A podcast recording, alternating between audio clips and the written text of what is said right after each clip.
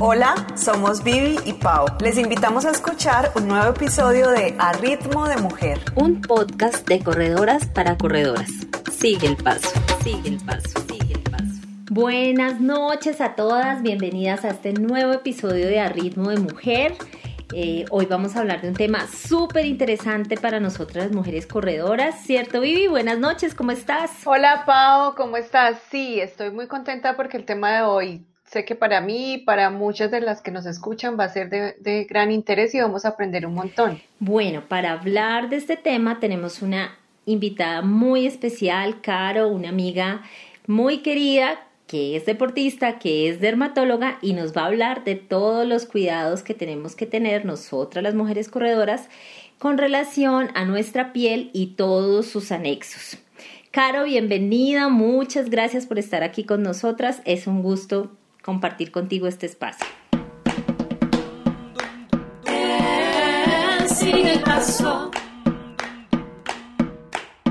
Hola Pa, hola Vivi. Pues muchas gracias tan bellas por la invitación. Me parece un espacio muy lindo, muy, muy, muy genuino, eh, donde pues se incentiva a hacer deporte, que me parece que es fundamental para todos, para mantenernos física y emocionalmente estables.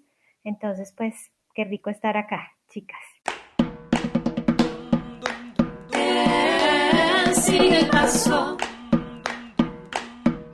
Caro, muchas gracias.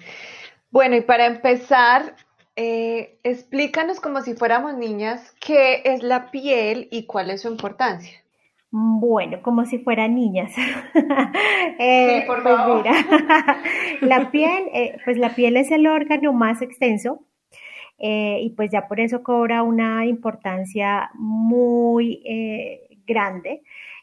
Nos envuelve, es nuestra envoltura lo que nos pone en contacto con el medio exterior. Eso nos hace que nos proteja de todas las posibles agresiones eh, físicas, químicas. Es súper importante para ayudar a mantener la temperatura de nuestro organismo, nos ayuda a equilibrarla según cómo esté el ambiente afuera. Y pues la función que es para mí una de las más importantes es el, sentido del tacto, que una vez es como que lo subestima o no lo tiene como tan presente, pero gracias a la piel percibimos muchos estímulos a nuestro alrededor. Entonces, pues realmente es, eh, es vital, eh, por eso es importante cuidarla, porque pues realmente es nuestra primera línea de defensa frente al exterior. Entonces, eh, eso sería como a grandes rasgos, como si fueran niñas chiquitas. bueno, Caro, cuéntanos cuáles son los cuidados básicos que como mínimo debemos tener para mantener una buena salud de la piel y pues en general de todo lo que tiene que ver con los anexos a la piel. Vale, pues mira, básico, básico, eh, la piel, eh, la, o sea, la piel, las uñas y el pelo que hace parte de los anexos, lo básico que necesita elemental es eh, hidratarse, eh, necesitamos hidratarse, necesitamos protegerla del sol y necesitamos mantenerla limpia. O sea, es como la base de la rutina de cuidado básico de la piel. Todas las pieles, con o sin patología, estén o no enfermas, necesitan esos cuidados básicos, esos tres pasos, que es mantenerla hidratada, mantenerla protegida del sol y hacer una limpieza diaria. ¿Esa limpieza debe ser en la mañana y en la noche o una vez al día está bien? Depende de tu tipo de piel, ¿no? Hay pieles grasosas que requieren como limpieza dos veces al día, pero la, la que sí es fundamental, imprescindible, es la limpieza de la noche.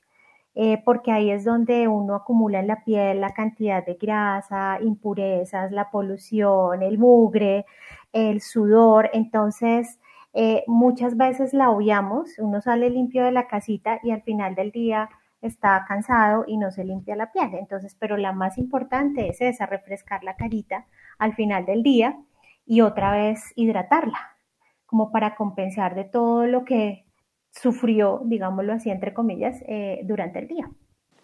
Y yo supongo que eso es independiente de si nos maquillamos o no nos maquillamos. Así no salgamos de la casa porque eso me ha pasado con muchas pacientes que últimamente han venido al consultorio y dicen que porque se me piel se me está poniendo peor, porque me, se me está brotando más ahorita en cuarentena y es porque como no salimos, no nos maquillamos, pues asumimos que no hay que hacerle nada a la piel. Entonces, independientemente de si nos maquillamos, si salimos o no de la casa, hay que hacer la limpieza al final del día y la hidratación y la protección solar. O sea, así no salgamos de la casa todos los días.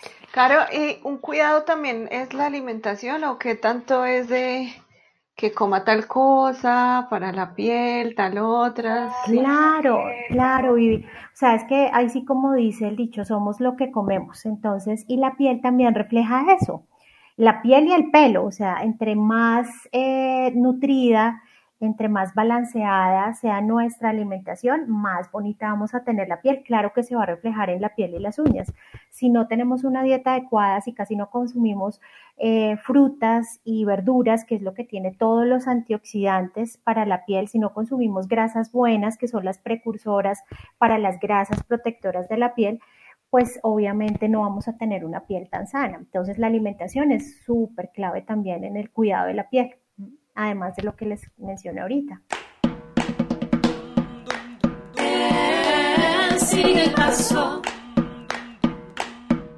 Caro, hay una realidad en nuestra sociedad, por ejemplo acá en Colombia, y es que los productos eh, de dermatología son muy costosos, tienden a ser muy costosos. Digamos que, ¿cómo nos podrías asesorar tú para que una mujer pueda escoger productos de buena calidad que pues que sean también accesibles para ella económicamente y también como qué opciones no comerciales hay, porque pues sabemos que hay como muchas cosas que siempre se han usado, naturales, ¿sí? que provenientes de plantas y eso que no sé si se puedan usar, pero también dinos como qué cosas que comúnmente estamos acostumbradas a usar definitivamente no se debería, ¿sí? Vale, pues es importante Ojalá en la medida de lo posible, yo sé que no todas las personas tienen la posibilidad de acceder a una consulta con un especialista, pues sería lo ideal que al menos una vez en la vida o de vez en cuando pudieran acceder a esa, a esa, a esa posibilidad porque realmente eh, sí, eh, sí necesita una orientación. Yo creo que a todas nos ha pasado, o pues a mí en una época me pasaba que uno iba a comprar sus cosas y de pronto la crema no le funcionaba, le empeoraba, no la sentía bien y es eso, porque no sabemos qué tipo de piel tenemos y compramos lo que primero que vemos o por la marca o porque la dermoconsejera nos lo recomendó o porque es el que se aplica a mi mamá. o la influencer o la vecina o mi amiga compró ese pues yo también. Y pues todas las pieles son distintas. Entonces hay pieles grasas hay pieles sensibles hay pieles secas hay pieles mixtas y hay pieles con patologías entonces, eh, no a toda la piel le puede servir lo mismo que, que promociona, por ejemplo, una influencer, o sea, no puede ser así. Entonces, lo más importante es que el paciente aprenda a conocer cuál es su tipo de piel. Y a veces sí se necesita orientación en muchos casos, eh, pero uno más o menos puede darse una idea de su tipo de piel, si es grasosa, si le sale, si es una piel con tendencia a acné o si es una piel con tendencia a ser resequedada, a ser dermatitis. Entonces, de acuerdo a eso, tiene que escoger los productos. Eh, uno se puede ajustar a los presupuestos porque eh, si hay algo que en Colombia además es un poco eh, difícil de adquirir son los productos dermatocosméticos. Acá no hay mucha regulación en precios y abusan realmente, a diferencia de otros países. Entonces, sí puede ser un poquito, los protectores solares son muy caros y los que son económicos no son tan buenos. Pero digamos que yo, por ejemplo, a los pacientes les digo cómo es tu presupuesto y me voy ajustando al presupuesto. Porque claramente no hay, no hay, hay pacientes que no tienen la posibilidad de comprarse como todo y puede ser una rutina salir muy costosa. Pero sí, digamos, lo básico es buscar una hidratante de acuerdo a tu tipo de piel. Si es una piel grasa, pues una para piel grasa con tendencia a acné. Si es una seca para pieles secas, buscar un protector solar que por lo menos tenga un SPF de 50, eh, por lo menos que sea fluido, que no sea muy pesado. Eh, buscar un limpiador suave, hoja de pH neutro, que eso sí los conseguimos fácilmente eh, en cualquier supermercado o en cualquier droguería, que son los más fáciles para adquirir. Eh, digamos como que eso. Y en cuanto a lo que me decías de, productos naturales, acá, acá es muy, muy difundido eh, automedicarse y hacer remedios caseros. Mm. Y no hay paciente que llegue a mi consultorio que no se haya hecho un remedio casero. Entonces, eh, hay cosas que funcionan como hay cosas que definitivamente nada que ver.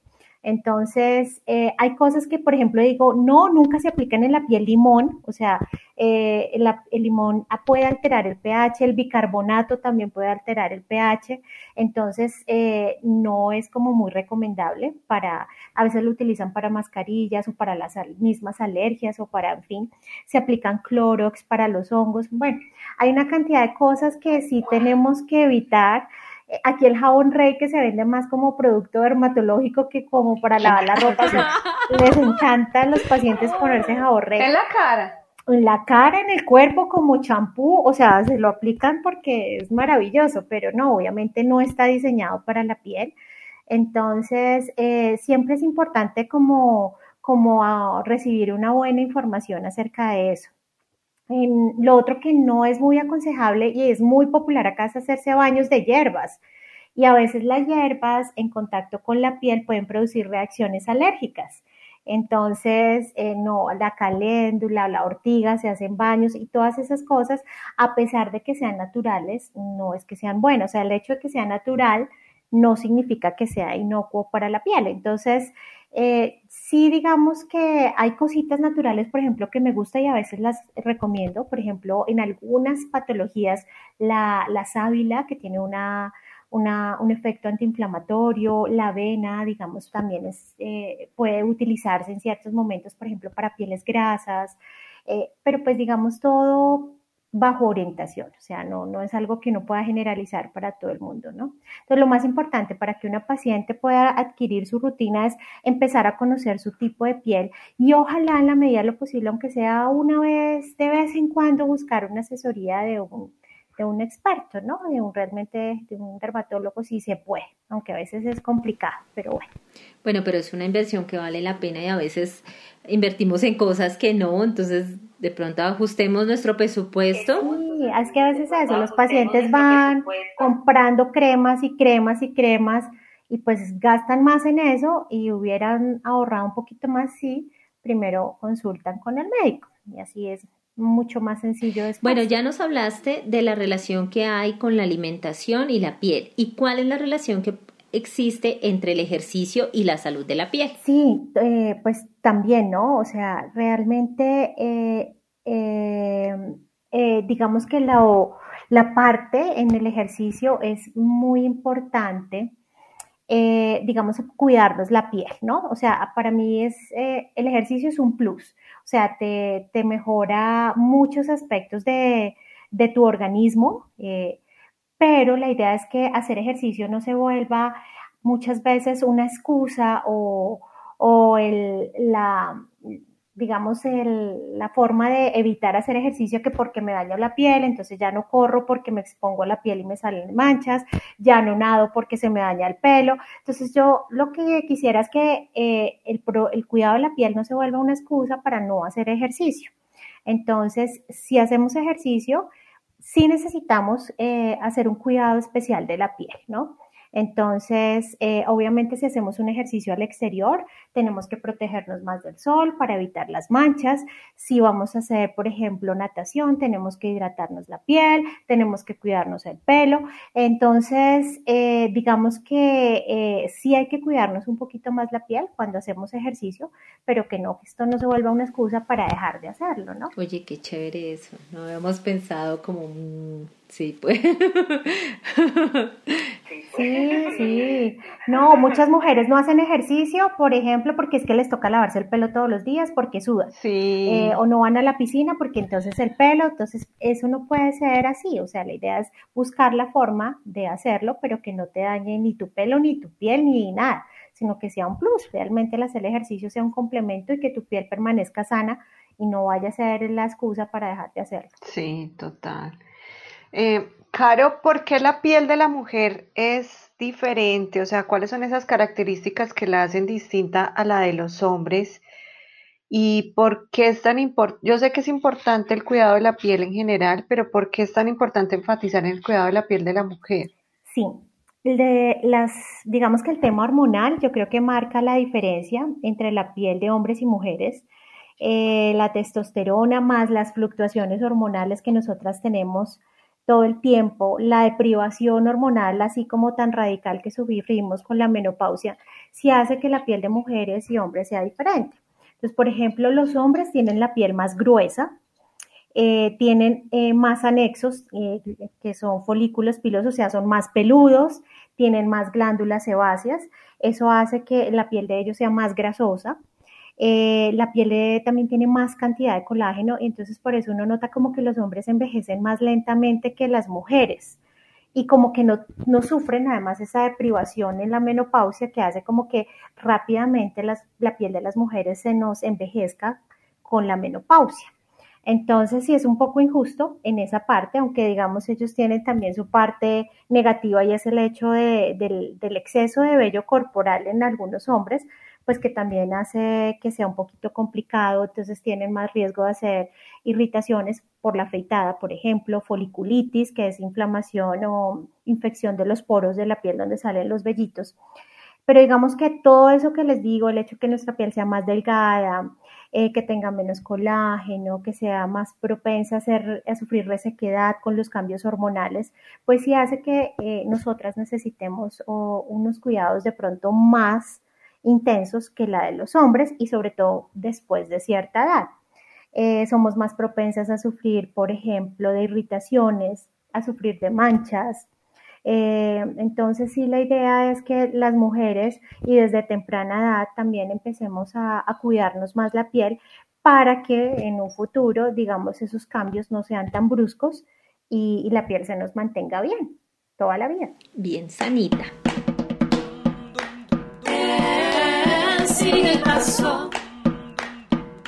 Bueno, Caro, ya hablando en materia, nosotras las mujeres corredoras tenemos varias dificultades con la piel y una de esas son las zonas de fricción. Entonces generalmente tenemos unas zonas que nos rozan bastante, que es la cara interna de los muslos, a mí por ejemplo esta zona, la cara interna de los brazos. Y eso no tiene nada que ver con el peso, que el brazo sea gordo, que tengas brazo de tía, no, o sea, nada que ver con eso. Pero nos pasa, tenemos rosaduras. Vivi, el, acá en la zona del top. En el top. Sufre un montón, o sea. En el cuello de la camisa incluso. ¿Cómo podemos hacer para prevenir que, que tengamos lesiones por esas zonas de fricción?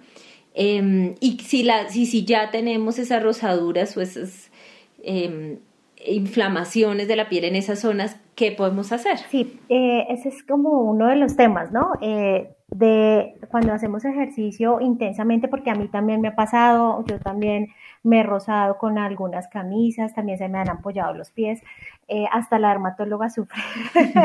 y es porque eh, pues el ejercicio eh, cuando es repetitivo y por el sudor, por la humedad y la fricción continua, pues hasta la piel más resistente pues se va a resentir. Hay pieles de pieles, hay pieles que son mucho más sensibles que otras. Entonces, pues lo primero es como la prevención. Para prevenir es eh, mantener una piel hidratada.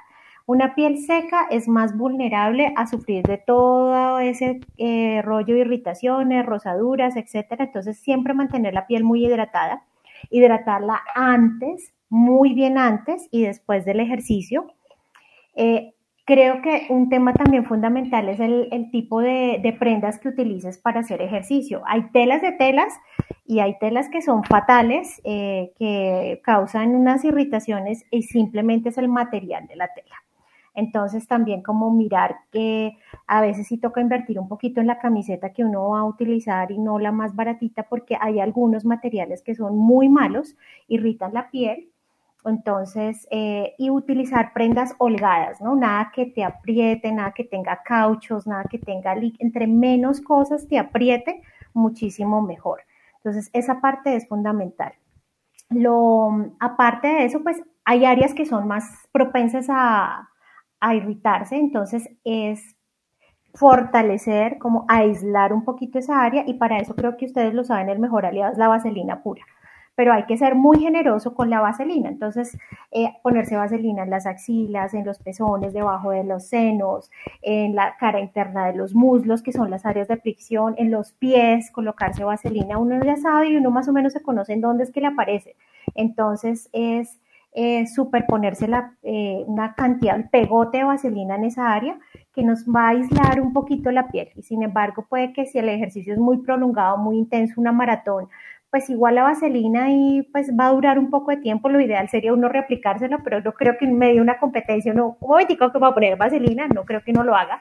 Pero, pero pues bueno, digamos en la medida que tú te hidrates, te pongas harta vaselinita antes, utilices una prenda adecuada, puedes minimizar eh, esos efectos de, la, del ejercicio así con fricción continua. ¿Y esa pigmentación que va quedando, eso va desapareciendo? O? Pues eh, si, si es continuo, o sea, toda inflamación en la piel, si es repetitiva, si es continua y continua y continua, pues eso genera como un callo, digámoslo así, en la piel. Y la melanina se puede fijar. Entonces, la idea es que cuando te aparezca ya la lesión, eh, pues que sane rápido, protegerla del sol. Eh, de pronto, inclusive dejamos algunas cremas antiinflamatorias y hubo mucha irritación para evitar lo que nosotros llamamos una pigmentación posinflamatoria. Eh, y eso lo dejamos por un tiempo y si a pesar de eso todavía persiste la mancha, dejamos algunas cremitas aclarantes por un tiempo pero digamos, eso, eh, si vuelve a ser continuo y repetitivo todo el tiempo, pues, pues ahí sí, pobrecita la piel, no hay forma de que aguante. Pero sí, digamos que sí se puede manejar eh, la inflamación tanto aguda como la pigmentación crónica que va dejando eso, sí se puede manejar. Entonces, sí hay solución para eso. Yo, Caro, yo, eso es algo de lo que yo he sufrido siempre, como que nunca logro, tal vez me falta hidratarme, porque nunca había tenido como eso en cuenta, mantener la piel más hidratada. A veces no soy tan juiciosa, lo reconozco. Y sí me he hecho vaselina, pero bueno, o me faltará más vaselina. Yo creo. Pero, y el después de, que pasa muchas veces, o sea, es que eso es como ya tan típico, yo que uno se mete a la ducha y ya pegó el grito, es porque hay... El ardor. Ahí se dio cuenta dónde fue que se peló. Ay, es horrible. Em, Después de, yo lo que hago, pues tampoco es que le haya puesto como tan mucha atención a la cosa, es que me aplico crema de esta como antipañalitis y ya, porque eso me calma y ya, pues me olvido. Pues. Sí, eso también, esos también son chéveres, sí, ¿no? son protectores cutáneos y son eh, también eh, cremitas densas que nos ayudan a restaurar la piel.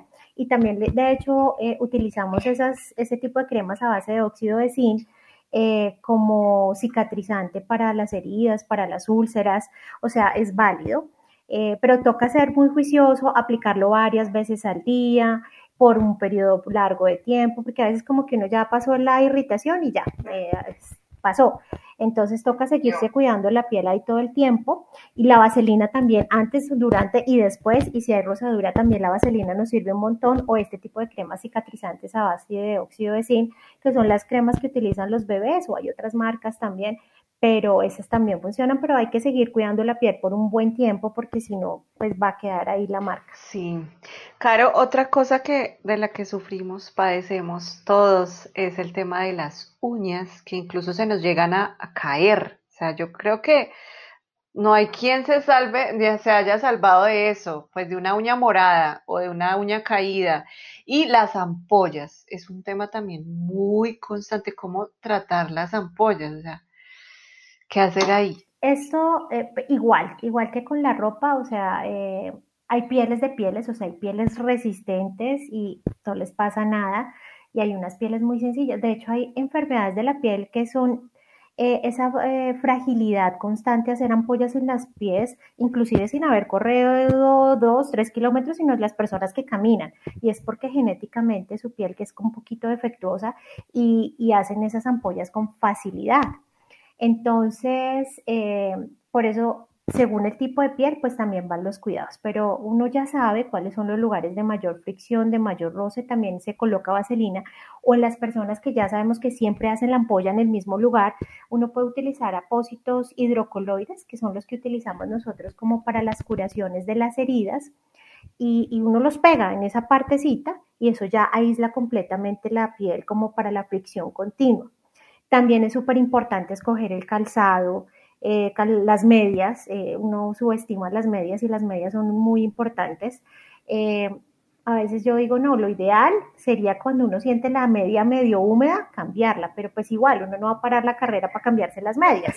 Entonces, es es como utilizar materiales que sean transpirables en los pies, mirar que los zapatos no tengan costuras por dentro, eh, no estrenarse uno unos zapatos el día de la carrera, o sea, eso no, ni las medias, o sea, la idea es uno con lo viejito que ya está probado, porque a veces uno sí pasa, paga la primiparada, ¿no? Entonces estrena zapatos, medias, camisetas y ahí termina la carrera como un Cristo. Entonces, eso, eso es un problema. Eh, mirar esas medias, los zapatos y colocarse eh, vaselina en las áreas de mayor fricción. Si ya es un tema que uno ya sabe que la ampolla siempre se le forma en el mismo lugar, colocar, comprar esos apósitos y, cubrir esa área, aislarla del roce continuo. Ya si se formó la ampolla, eh, depende de la ampolla. Si la ampolla es chiquita y está en un lugar donde no molesta, pues dejarla que la misma piel hace su trabajo, se reabsorbe, se seca y salió pero a veces las ampollas están en un, dolor, en un lugar que causa mucho dolor, molestia para caminar, entonces ahí sí toca intervenirlas. Entonces lo que hace uno es drenar la ampolla, hay que drenarla. Eh, limpiarlo, obviamente el área, la piel con alcohol o algún antiséptico y con una aguja estéril pincharla y sacar el líquido.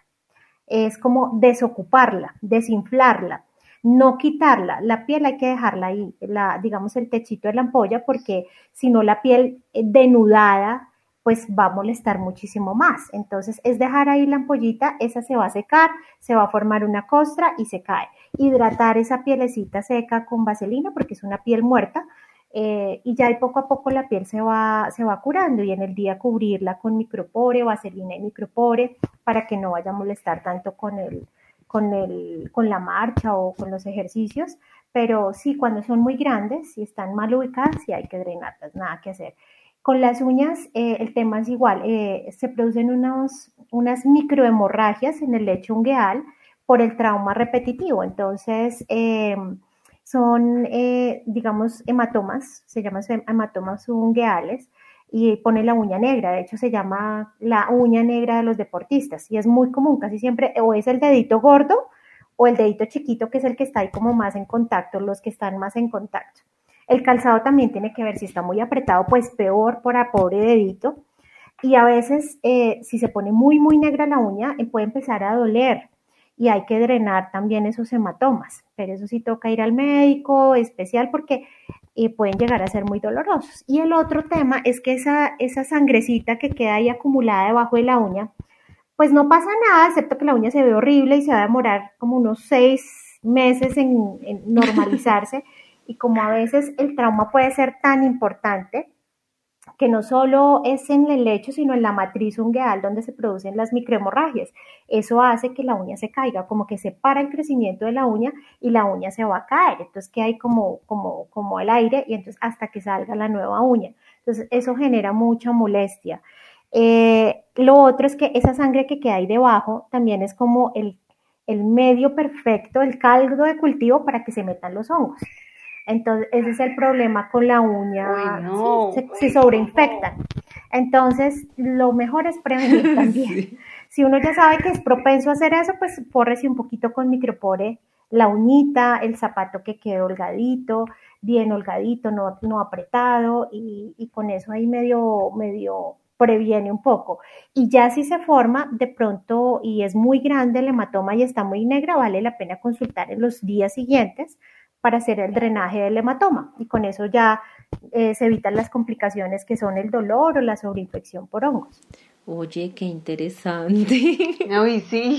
Yo he drenado varios hematomas, me han llegado, además que a veces no son conscientes, la causa fue la fricción y piensan que es algo raro o un melanoma, que es esas pigmentaciones negras que aparecen en las uñas y llegan asustados porque la uña se puso negra y, y son microhemorragias y, y pues sí es en algunos casos conveniente drenarlas. A veces no, y simplemente digo, bueno, eso te va a durar meses, pero relájate que simplemente fue eso.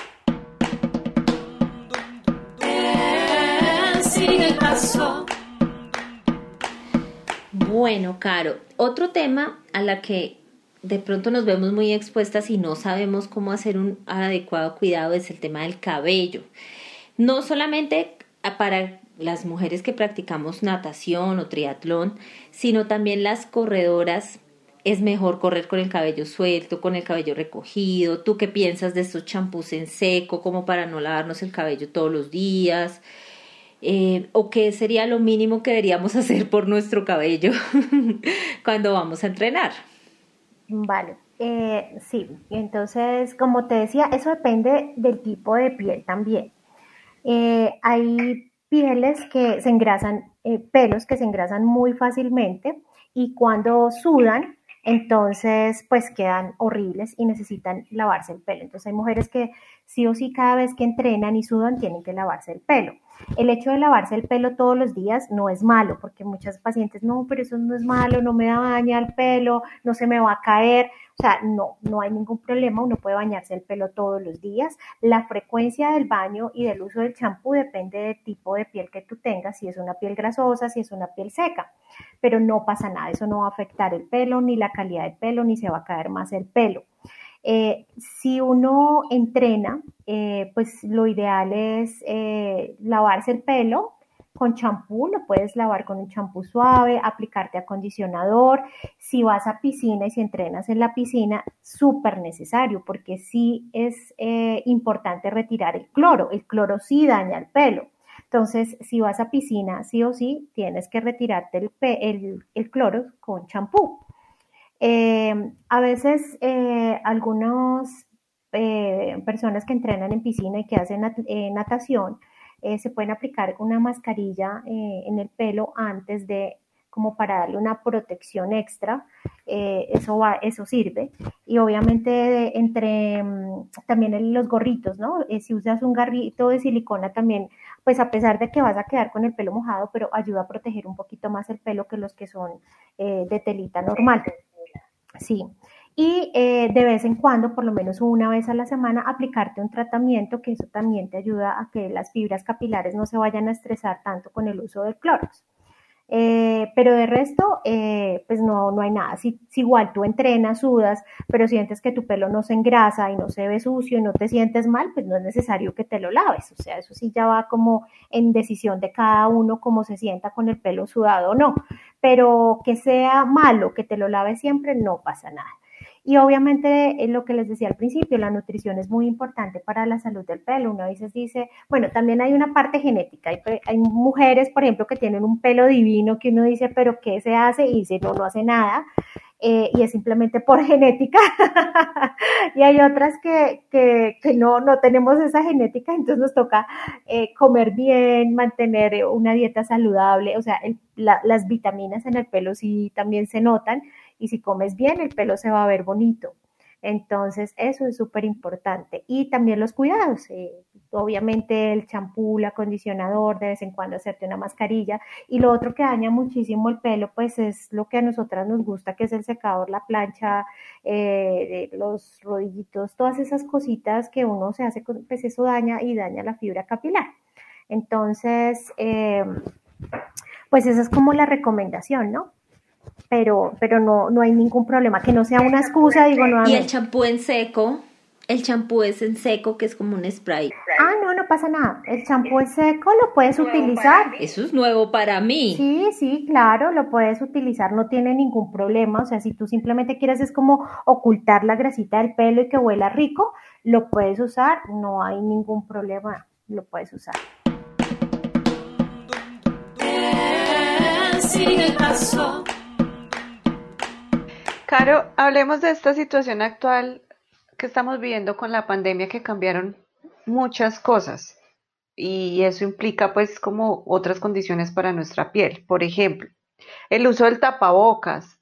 Muchas personas lo tienen que usar jornadas muy largas o quienes lo estamos usando para entrenar. Eh, eso pues yo he notado, por ejemplo, que mi, piel es más es como sensible en la cara y he notado como que me genera más enrojecimiento, hay personas que ya les está generando manchas, otros como más acné, bueno, es un tema el tapabocas. El otro, el uso del bloqueador en la casa. Yo tengo que confesar que cuando esto empezó yo no me estaba echando nada, o sea, nada. Yo soy muy juiciosa con el bloqueador solar o protector solar, bueno, no sé cómo se diga bien Pero cuando empezó la pandemia yo dije, no, ya que hijo madres, eso para estar acá encerrados no nos echemos nada. Yo sé que, ya sé que es un error, pero lo cometí. y creo que muchos lo cometieron. Entonces, ¿por qué es importante sí aplicarse en la casa? Y el tema también de la vitamina D. Explícanos cómo eso, con qué se come, por qué es tan importante y por qué ahorita que estamos más encerrados, eh, sí, mira, ahorita en cuarentena esto ha sido la locura porque se han aumentado las consultas, eh, por ejemplo, por acné. Y bueno, hay varios factores que han exacerbado el acné y es uno, claramente el uso del tapabocas, eso es un oclusivo para la piel, tapa los poros, eh, acumula la humedad, el sudor, entonces las pieles que son propensas a acné se han brotado más en el área mandibular. Y si a eso le sumamos el estrés, pues más acné todavía. Eh, la rosácea, la rosácea también, y hay pieles que tienden a ser rojitas en la carita y con estímulos que son vasodilatadores, el calor, el sol, empeoran. Entonces, el tapabocas hace un efecto sauna que hace que las pacientes sufran y se empeoren de su rosácea. Eso por otra parte. Y lo otro son dermatitis. Entonces, hay tapabocas de tapabocas y hay personas que no toleran unos materiales y están haciendo alergias. Entonces, no, es, es, todo un tema, es todo un tema. Eh, la recomendación como para cuidar la piel con el uso del tapabocas es, uno, tratar de utilizar, eh, ojalá, materiales eh, hipoalergénicos como el algodón. dos, siempre que termines de usar el tapabocas, lávate la carita con un jabón que no sea jabón, es decir, utilizamos sustitutos del jabón que no resecan la piel y hidratar la piel de la carita siempre después del uso del tapabocas, o sea, hay que refrescarla. Em, eso como primera medida. Y obviamente si ya nos estamos brotando, pues nada, toca ir al dermatólogo para que nos aconsejen algo para aplicar en esas áreas con tendencia a acné para evitar que los poros se sigan tapando. Eh, con respecto a lo que me decías del protector solar en casa, sí, claro. O sea, el protector solar lo tenemos que hacer con o sin cuarentena, si no salgamos de la casa, igual que toda la rutina de cuidado de piel. O sea, así no pongamos un pie al fuera de la casa, pero uno pasa un algodoncito sobre humedecido al final del día y no sales de la casa y está negro. Y me dice, pero ¿por qué? Pero es que vivimos en una ciudad, eh, abrimos las ventanas, entra la polución, eh, igual sudamos, transpiramos, entonces eh, sí o sí hay que hacer la rutina de limpieza y el protector solar también. Y ah, me han consultado también por aumento de las manchas en cuarentena y las pacientes me dicen, pero es que yo no estoy saliendo. hay un tipo de manchas que se exacerban con el calor y el tapabocas genera calor. Eh, y hay un tipo de manchas que también se exacerba con todas estas luces. Entonces ya no salimos, pero estamos todo el día pegados al computador, que es una fuente de luz azul que mancha la piel y uno no se da cuenta. Entonces, así no salgan de la casa, protector solar.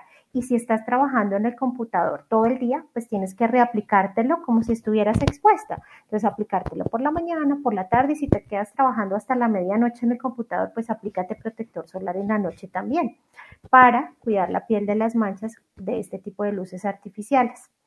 Y lo de la vitamina D, Vivi, sí, pues con el encierro se, se, bajaron los niveles de vitamina D porque es necesario algo de exposición solar al día para ayudar a la síntesis de vitamina D.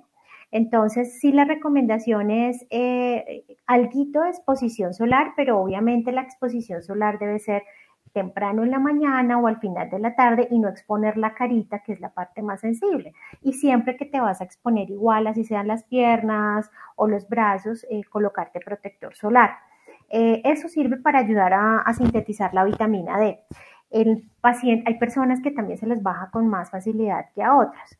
Eh, o lo otro, pues es simplemente la vitamina, todas las vitaminas están en todo lo que comemos. Entonces tú me preguntabas dónde eh, generalmente las principales fuentes de vitamina D son los pescados, los lácteos y los huevos. Ahí consigues vitamina D. Y pues en algunos casos sí será necesario de pronto el suplemento, eh, pero pues eso sí ya es como según tu criterio, el criterio de tu médico.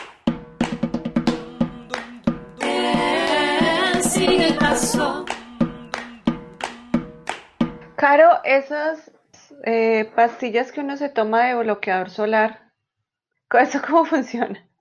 ¿Eso sí funciona? ¿Eso no? ¿Eso qué? Pues realmente no es, es que es, eso se le llaman eh, nutriprotectores, se llaman así. Los nutriprotectores realmente no, no, no es que te protejan más del sol, no es que generen un efecto bloqueante de los rayos solares, no, sino que eh, son, generalmente están compuestos de vitaminas, eh, de antioxidantes y tienen ese, efecto más bien como para contrarrestar el, efecto del sol en la piel. Entonces, sí pueden ayudar como a, mejorar un poquito el equilibrio de la piel, a protegerlo, sin que realmente tenga un efecto de bloquear directamente los rayos solares.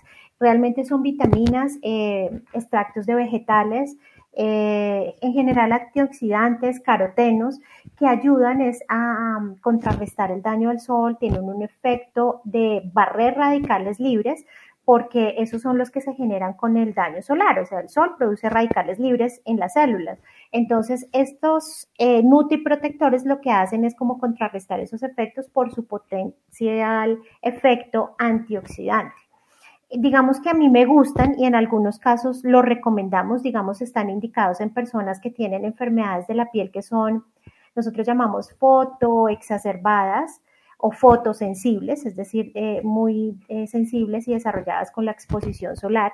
Y también en, en algunos casos eh, en que por ejemplo, hay una exposición solar prolongada, por ejemplo, en algunas personas que están todo el tiempo en un ambiente exterior, también valdría la pena utilizarlos. Entonces, digamos que sí tiene sus indicaciones y sí puede ayudar a como a balancear un poquito el efecto nocivo de los rayos solares en la piel. Claro, y si uno está, eh, por ejemplo, preparándose para un triatlón o una maratón que va a durar tantas horas entrenando al aire libre, Em, o que la carrera va a durar tantas horas, se deberían tomar como una vez al día o cerca a la carrera o cómo es como la indicación de cómo se toma? Pues, pues realmente eh, digamos que no hay como un patrón eh, así, digamos que es más preventivo y digamos si me lo preguntas a mí, si yo me fuera a preparar y estuviera entrenando todos los días afuera, seguro que lo estaría tomando eh, porque creo que sí me va a ayudar. Eh, lo ideal es que si tú estás preparando una carrera y estás em, entrenando todos los días al aire libre, pues empieces desde que empiezas tu entrenamiento y generalmente se toman una máximo dos cápsulas al día de los que hay ahorita en el mercado y hay muy buenas marcas y pero sí, yo creo que ayudan mucho y pues te digo, si yo me estuviera preparando y exponiendo todos los días al sol, yo, yo los tomaría.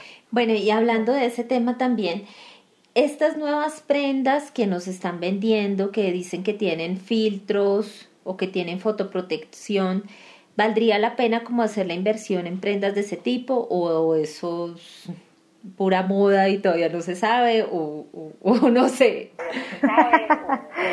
Pues realmente ayudan un poquito, ayudan un poquito, ¿sí? O sea, e, esa, esa cultura que tenían las mamás de uno de ponerle la camiseta blanca para ir a la oficina tiene sentido porque realmente eh, las prendas ayudan a bloquear los rayos solares, unas más que otras. Entonces hay telas que sí claramente pueden bloquear mucho más los rayos solares que otras. Los colores también, hay colores que bloquean más los rayos solares que otros. Entonces, digamos que si tú eres una persona que está muy expuesta al sol, sí vale la pena. O sea, ¿por qué? Porque esto es un, es una, es una medida, es una barrera física que está bloqueando los rayos solares. Entonces, eh, eh, digamos que si tú estás mucho tiempo en un exterior, por ejemplo, las personas que trabajan afuera todo el tiempo, pues por eso es que uno recomienda el sombrero, la cachucha, porque son medios físicos que bloquean los rayos solares. Entonces, las prendas sí, sí tiene sentido, sí, sí, sí las recomendaría. Claro que hay marcas de marcas y pues hay unas que, que son demasiado costosas, etcétera, pero a veces pues si uno no tiene dinero para comprarse, pues póngase una camiseta como azulita oscura, que los materiales oscuros son los que mejor bloquean, eh, a pesar de que más acaloran, pero sí son los que mejor bloquean los rayos solares o simplemente, y las, las, las prendas que son de, de hilos y de tejidos más apretaditos, pues bloquean muchísimo más. Entonces sí, sí tiene sentido y tiene estudio y pues se recomienda y si una persona está muy expuesta al sol, si tiene la posibilidad de usar esas prendas, pues muchísimo mejor.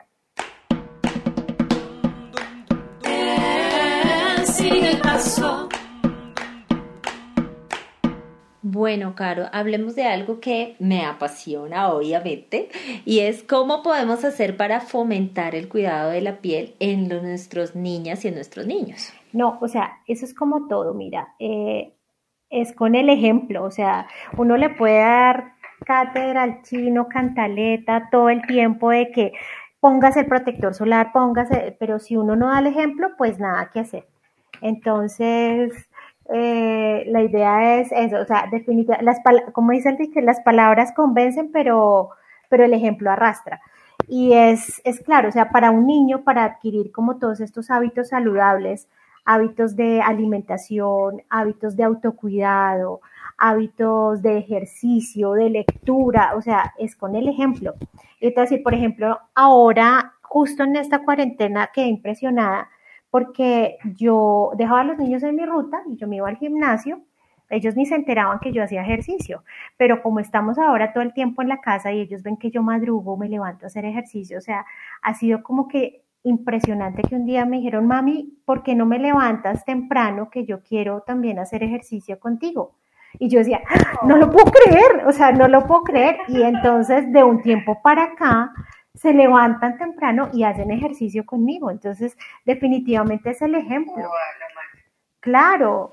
Y, y fíjate que todavía hay esa concepción en los adultos, me pasa en la consulta, que yo recomiendo el uso de bloqueador solar desde muy temprano y los papás todavía se sorprenden y me dicen, luego a los niños hay que ponerles bloqueador solar. Sí, total. Y sabes qué ha pasado también, que con la cuarentena, no, pero doctora, pues él sí tenía protector solar, pero como, como ya no están saliendo, pues no le ponemos. Entonces yo les explico que todo el día en el computador, y entonces, y son hábitos. Entonces yo siempre les digo, el protector solar es como bañarse los dientes. O sea, todos los días tienes que hacerlo. Entonces, es como el ejemplo, por ejemplo, mis chicos, yo ya, ellos saben de la ducha y ahí tienen su pote de crema, su protector solar, y ellos ya lo saben, ellos lo hacen solo, ya lo adquirieron, ya tienen el chip y saben que todos los días se lo tienen que aplicar. Ya para la reaplicación sí toca como recordarles, pero, pero pues es como la generarles el hábito, el hábito y darle el ejemplo. Si ellos saben que me pongo protector solar, cremas, ellos, ellos ya lo van también a asumir y obviamente explicándoles la importancia, no simplemente aplíqueselo porque sí, sino explicarles la importancia de hacerlo. Claro, em, para personas como yo, tengo que reconocerlo, que no consultamos usualmente un dermatólogo, una dermatóloga, ¿cuáles son esas señales de alarma que, a las que debemos estar atentos, atentas y que em, sí o sí hay que consultar? Mm, pues mira, eh, hay cosas que, mm, obviamente, una piel, uno cuando está enfermo de la piel y cuando le rasca está enrojecido o tiene algo, pues uno consulta sí o sí. Pero las consultas que a veces eh, son importantes y los pacientes eh, de pronto no, no ven la importancia, son a veces pequeñas cosas y no se dan cuenta. Entonces, cualquier cosa rarita que te aparezca que tú asumas como que es una lunar, una verruga, un granito, pero que pasen los meses y no sane, es, una, es, una, es un signo de alarma. O sea, cualquier lesión en la piel que no sane, hay que consultar. Y cualquier lunar, entre comillas, porque pues muchas veces le llamamos lunares a cosas que no son lunares, pero cualquier cosa rara que te aparezca, hay que consultar. Eh, sobre todo, digamos, después de cierta edad, o sea, digamos que uno después de los 30 años que le aparezca un lunar de la nada, pues uno ya tiene que como como que tener desconfianza porque seguramente no es un lunar y puede que sea una lesión benigna, pero también puede ser un cáncer de piel y eso solo lo sabe pues el dermatólogo. Entonces sí tienes que, que, revisar cada vez que te salga algo rarito por ahí en la piel y estarte revisando la piel. Uno a veces eh, por el afán ni se mira, hay que mirarse debajo de los pies, hay que mirarse la espalda, eh, uno nunca se mira la espalda, entonces de vez en cuando cojan un espejito y mírense la espaldita, la colita por detrás, que nada raro haya, haya nuevo por ahí, o si tienen un lunar, revisarlos, que no hayan cambiado, entonces hay que conocerse, hay que examinarse, hay que examinarse. Las mujeres tenemos que mirarnos eh, el área genital porque a veces no la miramos, entonces coger un espejito y de vez en cuando mirarnos, que no haya nada raro por ahí, o sea, esas cosas hay que hacerlas. Oye, eso me encanta. Eso es cierto, las mujeres o sea, desde niña nos, nos enseñan como ahí no toque, ahí no se mire, ahí no. Y, ahí no se mire, sí. Sí, pues muchas, muchas pacientes llegan, ay, en serio, yo, yo no me he dado cuenta y, y pues mira, es que aquí tienes una, una mancha o un lunar. Eh, no, no tenía ni idea, o sea, no sé, nunca se han mirado al espejo. Entonces sí, a veces es difícil, entonces hay que ponerse el espejito adelante, pero revisarse, porque allá también pueden aparecer cosas raras. Total, súper importante.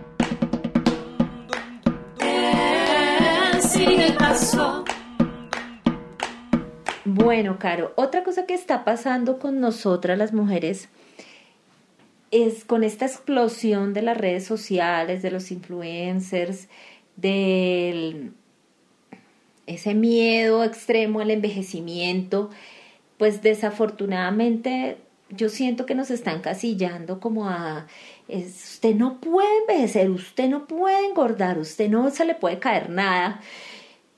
Como, cómo ayudar al, ayudarnos a, entender que el tiempo pasa, que es normal, que hay cambios que vienen y que no hay que sufrirlos, sino vivirlos, vivirlos bien, vivirlos chéveres y, y, como entender que esos cambios también hacen parte de nuestra vida. Sí, no, eh, últimamente es como el boom de la estética eh, y pues eh, digamos que sí, socialmente y con las redes y todo eso, uno está un poco presionado como a, la perfección, ¿no? Y una perfección que no es real.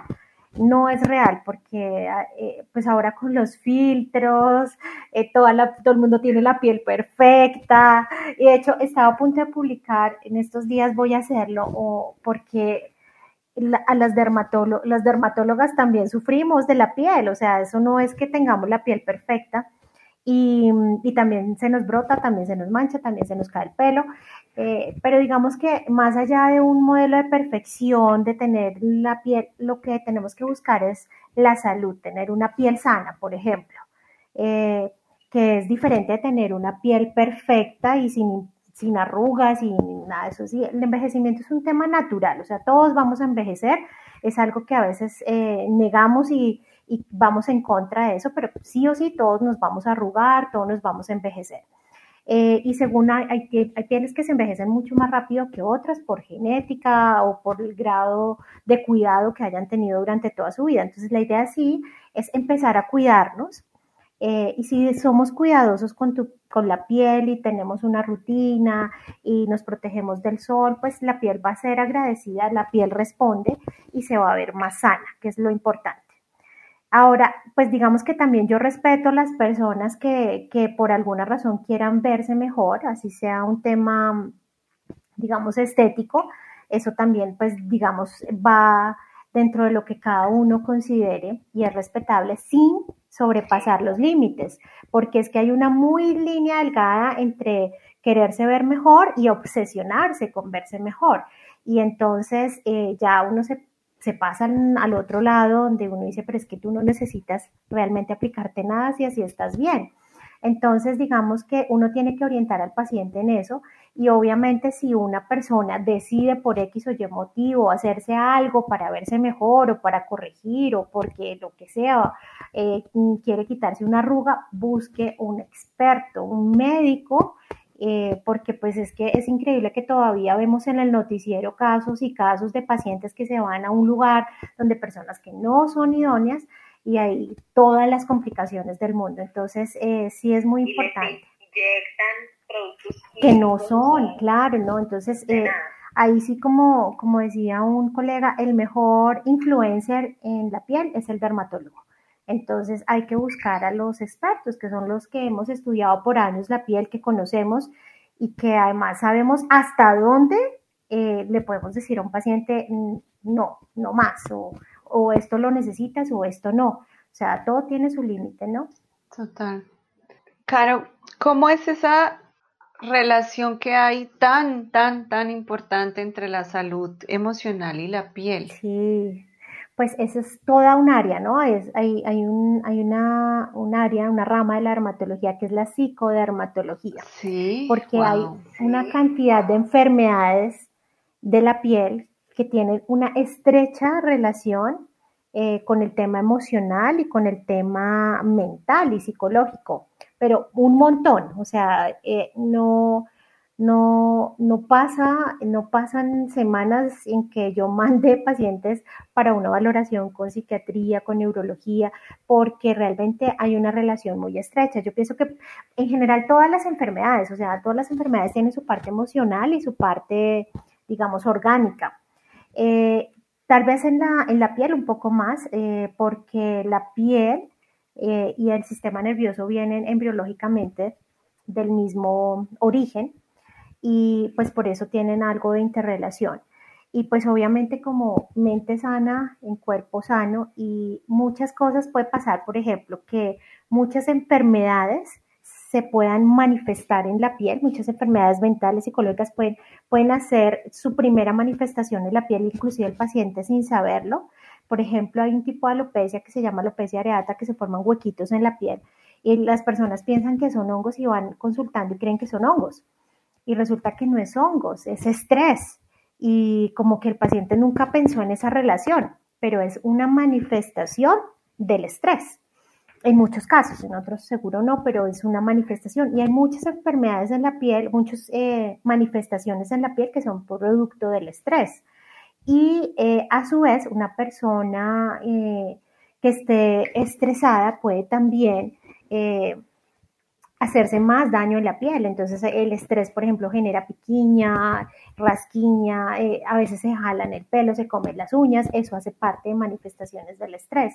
Y lo otro, pues es que cuando las personas tienen una piel enferma, como la piel es nuestra carta de presentación frente a todo el mundo, entonces, claro que se afectan muchísimo psicológicamente. Entonces, eh, el impacto emocional que tienen las enfermedades graves en la piel es pues, tenaz. Y a veces eh, uno subestima, pero por ejemplo, puede ser una persona que tiene algo muy pequeño, pero como se lo ve todos los días en la cara o por su profesión o porque eh, se lo ve todo el tiempo, pues la puede impactar mucho emocionalmente. Entonces sí, sí hay una estrecha relación y pues hay que abarcarlo, hay que orientar al paciente con eso y pues tratar de mantener como ese equilibrio entre lo físico, lo emocional y, lo mental.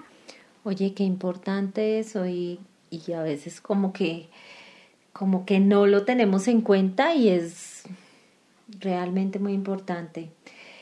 Bueno, Caro, para terminar, ¿qué recomendaciones, aparte de todo lo que ya nos dijiste, muchas gracias, te gustaría compartir con nuestras oyentes? Nada, no, pues que hagan mucho ejercicio. El ejercicio es, es eh, para mí una cosa fundamental en el día a día, o sea, tan fundamental como, no sé, como bañarse, como, o sea, eso te llena de energía, te mantiene muy bien emocionalmente. Eh, en esta cuarentena, yo creo que en muchos momentos de la vida la actividad física ha sido como mi, mi salvavidas. Eh, no dejar de hacerlo, eh, a veces cuesta, a veces a todos hay días en que no queremos, en que estamos, ay, pero eh, hacerlo, hacerlo. Y pues cuidar la piel cuando lo estamos haciendo. Protegerse mucho del sol, o sea, ese es mi principal mensaje, o sea, es muy importante el tema que uno subestima la protección solar, pero clave, clave que lo hagamos todos los días, así no salgamos de casa y si estamos entrenando, muchísimo más. Eh, si vas a entrenar, a, eh, no sé, un sachet o un protector solar chiquitico, pero cárgalo contigo siempre porque uno no sabe cómo se va a comportar el ambiente y si puedes reaplicarlo durante tu entrenamiento muchísimo mejor. Hidratar la piel antes y después del ejercicio, súper importante. Eh, y ya con esas medidas seguro que, la piel no va a sufrir y, vas a recibir absolutamente todos los beneficios de hacer actividad física.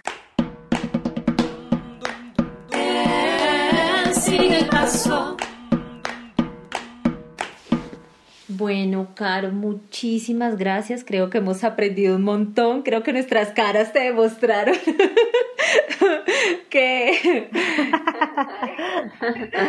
Total. Ojalá pudieran ver nuestras caras. Yo tomé nota y todo. Hice sí, Ay, tan bellas. Gracias. No, súper feliz de, de estar acá. Muy chévere. Lo disfruté un montón. Caro, muchísimas gracias. Bueno, Caro, cuéntale a nuestras oyentes y cuéntale a nuestras oyentes dónde te pueden encontrar, cómo se pueden contactar contigo. Claro que sí, pues yo tengo mi consultorio en la Clínica Colombia.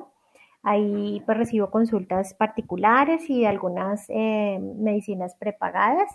eh, pueden buscarme en mi Instagram, que es Carolina Albaderma.